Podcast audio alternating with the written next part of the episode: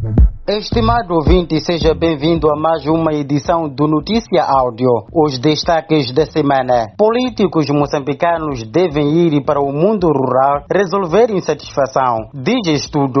Mais um empresário raptado na cidade de Maputo na mesma semana em que uma outra vítima pagou 4 milhões para a sua libertação. Cerca de mil refugiados devolvidos da Tanzânia negam sair da fronteira por medo de ataques. Este estes são os destaques que vão corporizar esta edição. Os desenvolvimentos já a seguir.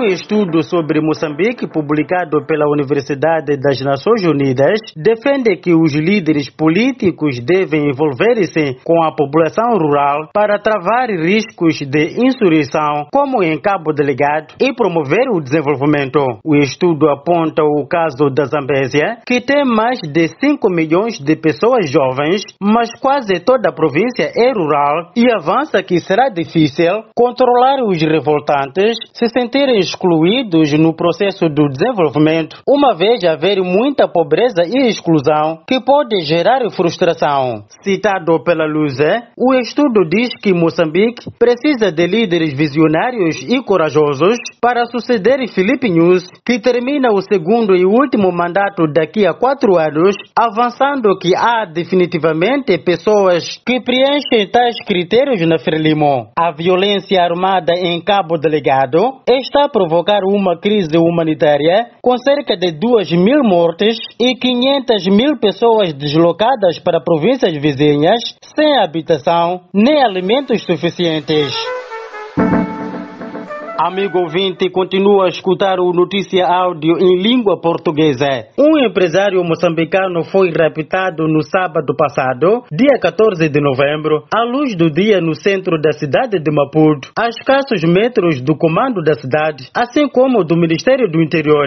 Segundo o jornal O País, o empresário em causa é Ismail Aron e está ligado ao grupo Uzeir Trading Center, com sede na cidade da Beira, capital da província O canal Mons indica que o rapto aconteceu menos de uma semana após o rapto na cidade de Matola da cidadã portuguesa Jéssica Pequeno, entretanto libertada na quinta-feira mediante o pagamento de 4 milhões de meticais.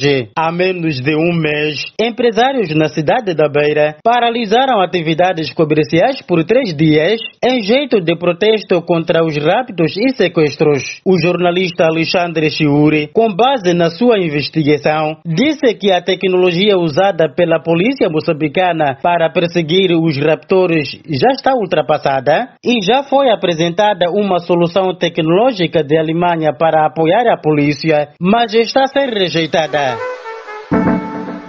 A última notícia dá conta de que os cerca de mil deslocados de ataques terroristas no centro e norte de Cabo Delegado simplesmente rejeitam serem encaminhados para outros pontos do território moçambicano previamente preparados pelas autoridades. Os refugiados, segundo consta, temem pela sua vida nos locais a serem encaminhados do lado moçambicano, tendo em conta o avanço de ataques terroristas e a consequente degradação acentuada das condições de segurança. Assim, preferem mesmo continuar na região fronteiriça de Nengomano, distrito de Moeda. Os refugiados, segundo se sabe, tinham atravessado para o lado tanzaniano à busca de condições de segurança depois de as suas aldeias terem sido atacados pelos terroristas.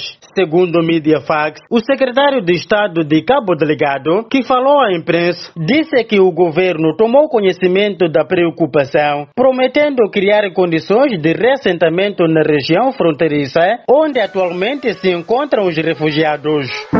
Esta foi mais uma edição do Notícia Áudio, produzido pela Plural Media. Fiquem ligados nos nossos canais do Telegram e WhatsApp e deem um like à página do Notícia Áudio no Facebook para receber mais notícias semanalmente. Fique atento à próxima edição. Resumo informativo, produzido pela Plural Media e disseminado pela plataforma Chipalapala. Pala.